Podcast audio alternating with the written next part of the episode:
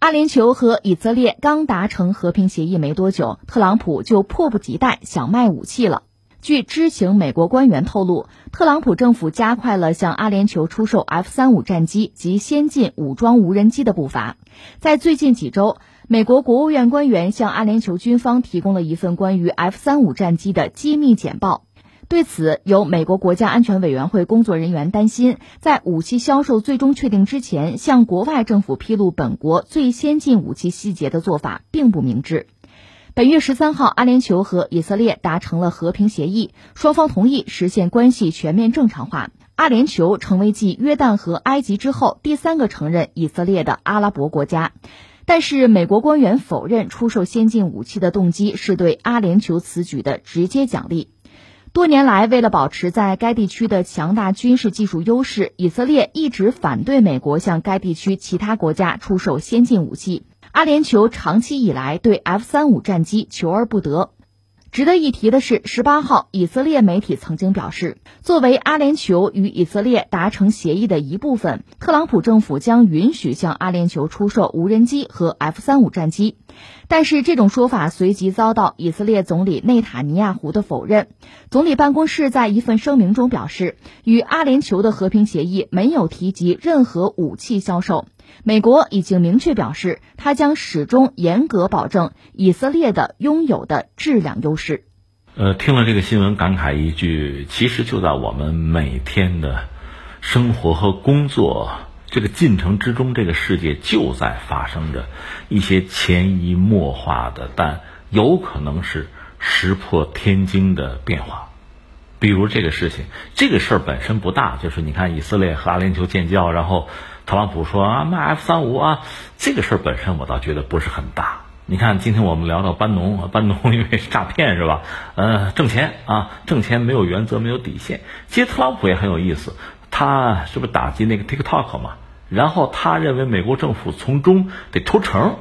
这这个商人本性、商人本色是吧？这个放在一边不说。刚才我们说以色列和阿联酋一旦建交，阿联酋呢似乎就被纳入到美国的这个朋友圈里。美国拿自己作为核心，和阿联酋的这个距离呢，无形之中就拉近了。那我就可以卖 F 三五，这个 挣钱嘛。当然说高兴不高兴呢？你可以问问以色列，因为理论上以色列自认为在中东呢，我应该是唯一一个拥有 F 三五的国家，沙特也没有嘛。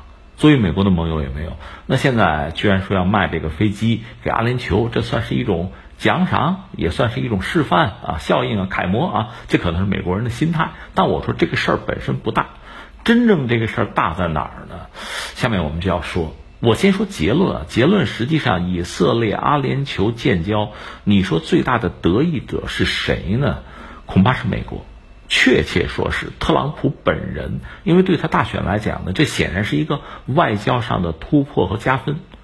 他本人在外交上其实这么多年乏善可陈，和中国搞成这个样子，和俄罗斯是那个样子，而且大家讲他通俄嘛，和普京亲嘛，啊，一直质疑他。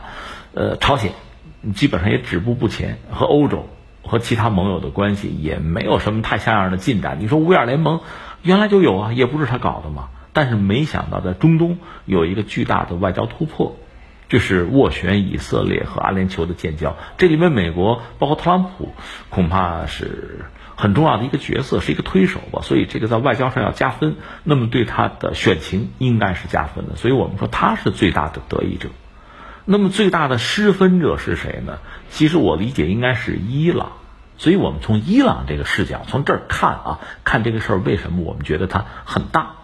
这就说到在中东那个地方，一个呢有多种宗教，你看犹太教，犹太教是相对封闭的，只有犹太人才信他，特别是犹太人，你看也是这个流离失所啊，悲情的一个民族吧。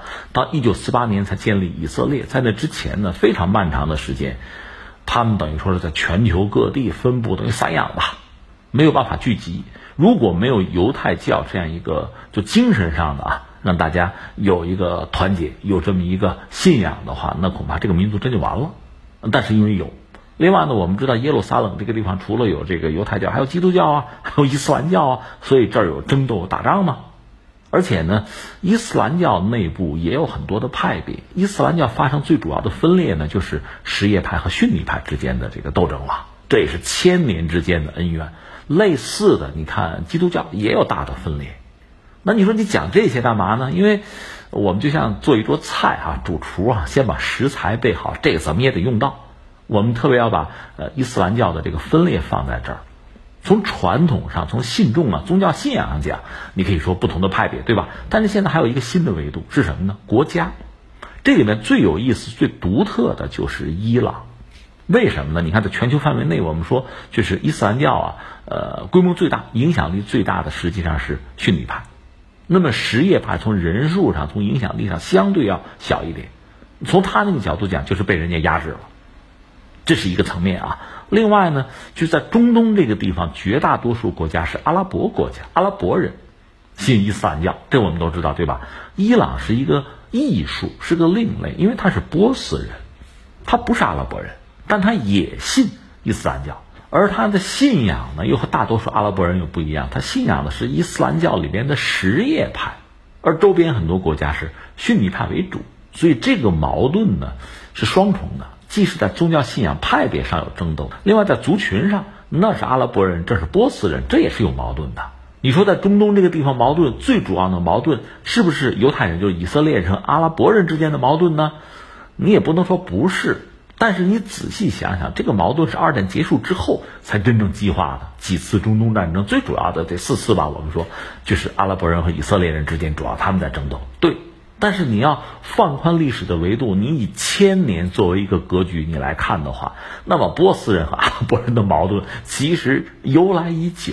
你要看到这个历史，它就非常吊诡嘛，非常怪异，就在这儿。你看怎么算这个账？你怎么这个取景框来取这个景？这我们把背景说清楚了啊。那我们说，伊朗在一九七九年吧，呃，伊斯兰宗教革命，它建立了一个神权共和国，就是伊朗伊斯兰共和国，它政教合一的。它是伊斯兰教没有问题，而且霍梅尼呢作为最高宗教领袖，他明确的宣称过说，我们不要东方，就是苏联那一套，我们也不要西方，我们只要伊斯兰，这是他的这个态度。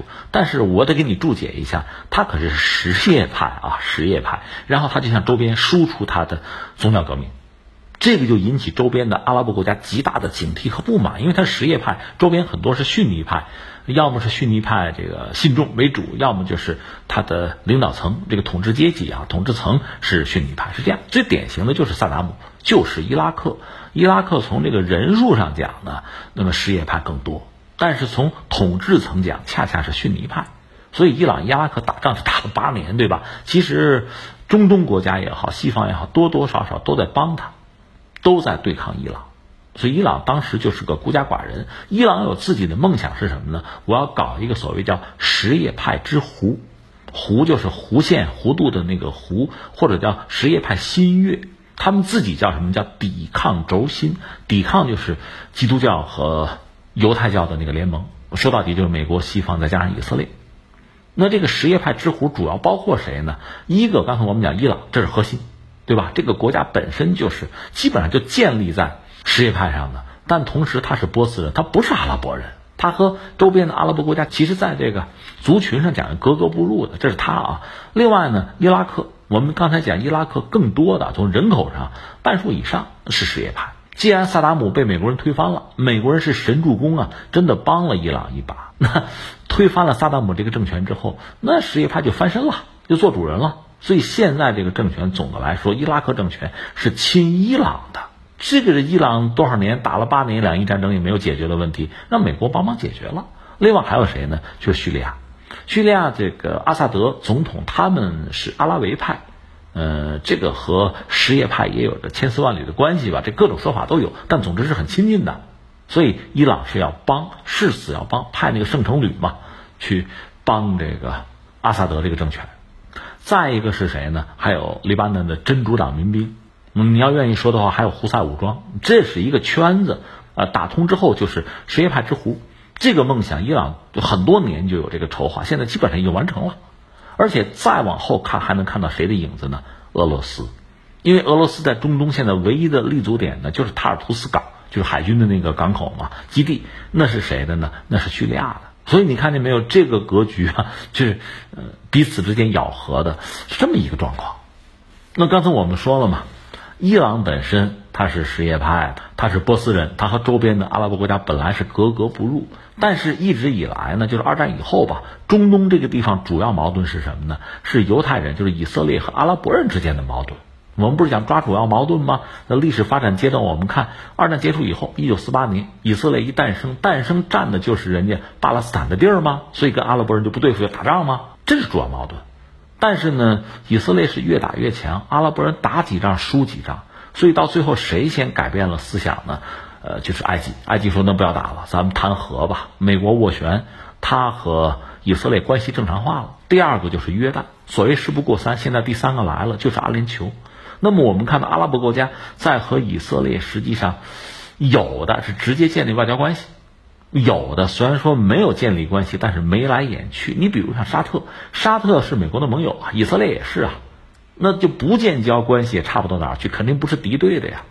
我们讲一直以来呢，阿拉伯人和以色列的矛盾是中东的主要矛盾，至少你站队，你表面上你骂你作为阿拉伯人，你作为这个穆斯林，你肯定要骂以色列的。敌人嘛，骂美国的，但实际上你忽然发现，在今天这个格局变了，就是阿拉伯国家、阿拉伯人更多的是把伊朗，因为他打造那个什叶派之湖嘛，他打造成功了，他成了主要敌人。那么我们和以色列的矛盾就不是主要矛盾了。我要说这个变化之大，非常剧烈，就在这儿。因为伊朗打造的那个什叶派之湖啊，什叶派新月，它意味着什么呢？他们自己官方媒体就说嘛，说有几千烈士的什么生命啊、鲜血啊，最后我们达成了什么呢？从德黑兰，从陆路可以到地中海，可以到贝鲁特，我们把这个打通了，那多少年的梦想实现了。所以伊朗现在呢，反而又成为众矢之的，成为周边的阿拉伯国家眼中钉、肉中刺。而以色列呢，一个是。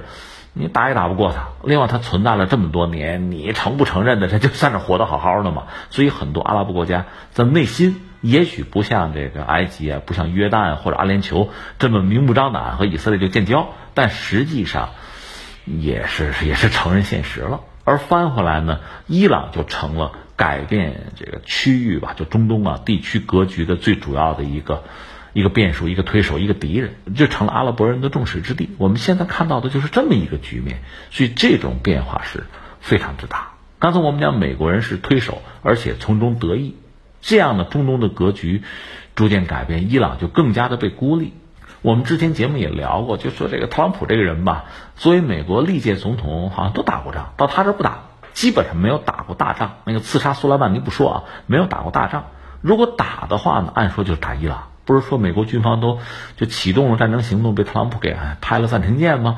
那为什么没有打呢？现在看来，也许他有他的算计，也许是歪打正着。就是现在伊朗正被孤立。以前呢，如果说伊朗和美国真打仗的话，很多阿拉伯人在内心还是愿意站到伊朗这一边的，还是把美国呀、把以色列、犹太人嘛做敌人的。但是现在变了，波斯人、什叶派。这是我们更主要的敌人，因为他做大了嘛，就出现这么一个状况。伊朗之所以做大，之所以呢，伊拉克能够等于说倒向伊朗，这和美国那个小布什当时这个战略失误吧、战略短见嘛有关。但是这个格局到现在，伊朗最终又成为在中东的一个孤家寡人，那这个就。确实非常耐人寻味了，所以你看战略的这个东西啊，时时刻刻都在变化，在调整，而且这种均衡呢，它它不是一成不变的，它是从一种均衡向另一种均衡在过渡。那以前的这个矛盾，就阿拉伯人、以色列人的矛盾一直存在，曾经是主要矛盾，现在也有啊，但是现在可能真的让位于波斯人，就是伊朗和其他的阿拉伯世界吧之间的矛盾了。这种转化似乎随着阿以的建交就更加的清晰和明显了。